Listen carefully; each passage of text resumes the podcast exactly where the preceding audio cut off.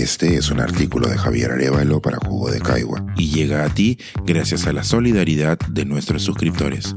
Si aún no te has suscrito, puedes hacerlo en www.jugodecaigua.pe.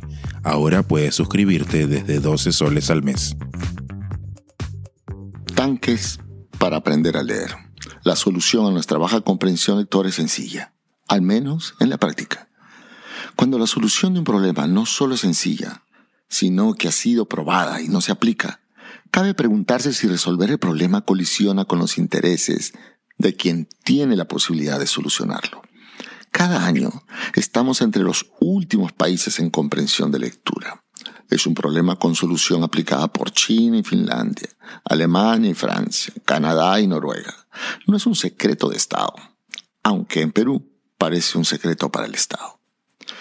Y si es así, por aquí se lo revelo al ministro de Educación. Consiste en crear acceso al libro y la lectura mediante un servicio de bibliotecas escolares y contar con mediadores de lectura que desarrollen mediación lectora en padres, profesores y alumnos para crear una comunidad de lectores.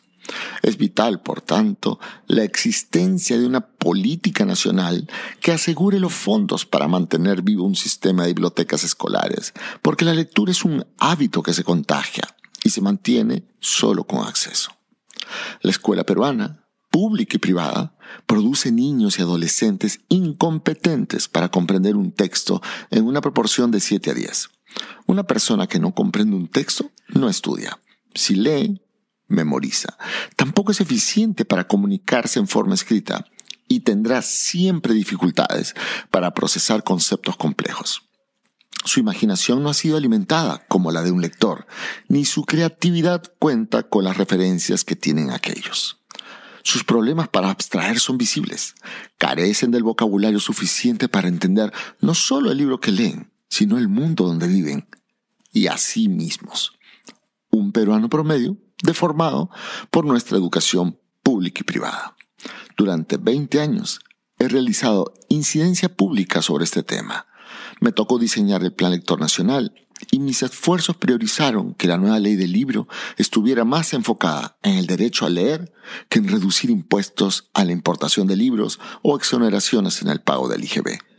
En este tiempo, muchos funcionarios me han mirado como si les intentara explicar cómo trabaja el acelerador de hadrones en Suiza.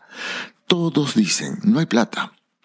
Esta gente lee, me asombro, pero ignora cómo hacer leer?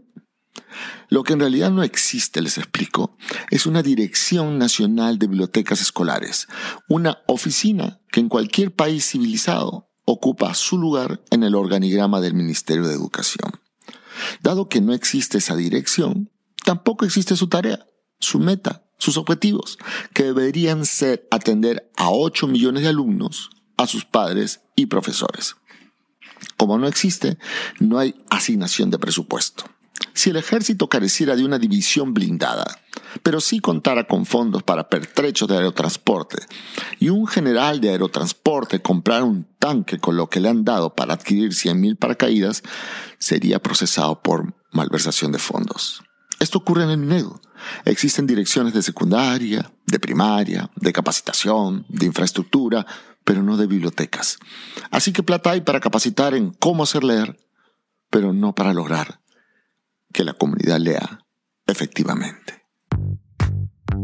Pensar, escribir, editar, grabar, coordinar, publicar y promover este y todos nuestros artículos en este podcast cuesta, y nosotros los entregamos sin cobrar.